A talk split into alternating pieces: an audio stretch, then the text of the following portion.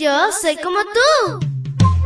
Pequeña para grandes cosas y grande para cosas menores. Te cuento que llegaste al lugar perfecto. La devoción matutina para menores.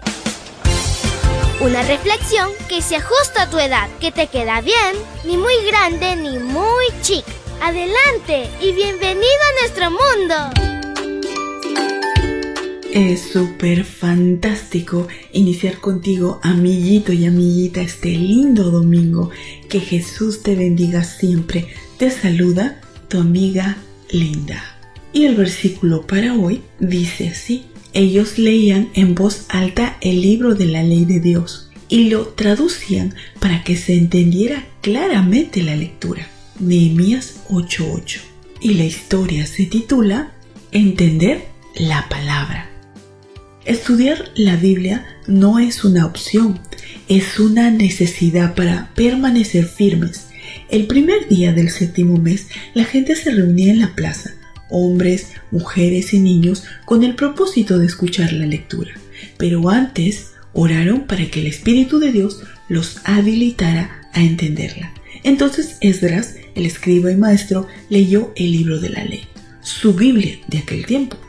Solo que había un problema la gente no entendía con precisión la mayoría de los términos, así que tres levitas fungieron como traductores y las personas se agruparon a su alrededor para entender el mensaje.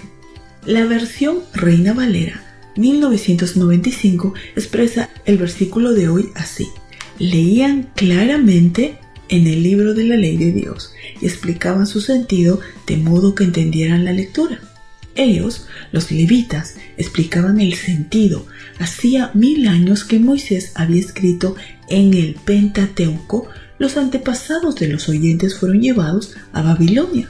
Otros nacieron en Babilonia. Para el momento de esta reunión casi se cumplían 100 años que el imperio medo-persa había impuesto su cultura, una estrategia fundamental de los invasores.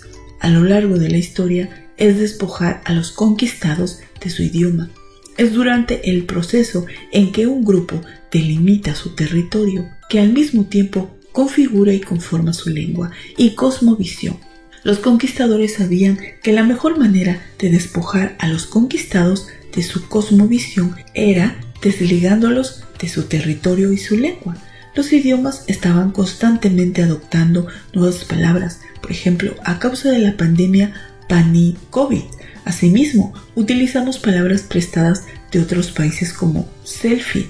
Otros términos que usaban nuestros abuelos ya no lo usamos y otras palabras cambian su significado al paso de los años. Por ejemplo, consultar el significado de la palabra viral antes de 1985 solamente hacía referencia al ámbito médico, pero en el 2011 consultar la misma palabra arrojaba en el 83% de los casos referencias al ámbito de la informática.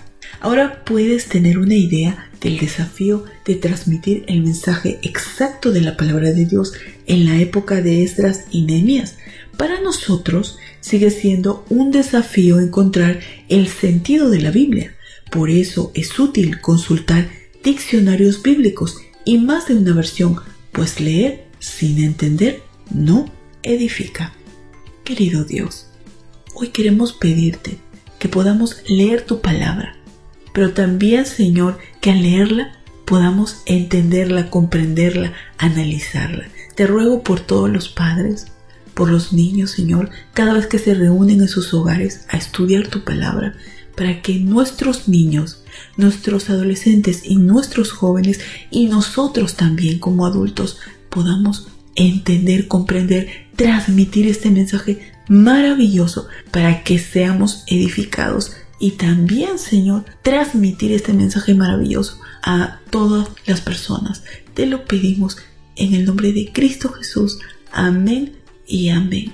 Abrazo tototes de oso y nos vemos mañana para escuchar otra linda historia. Hasta luego.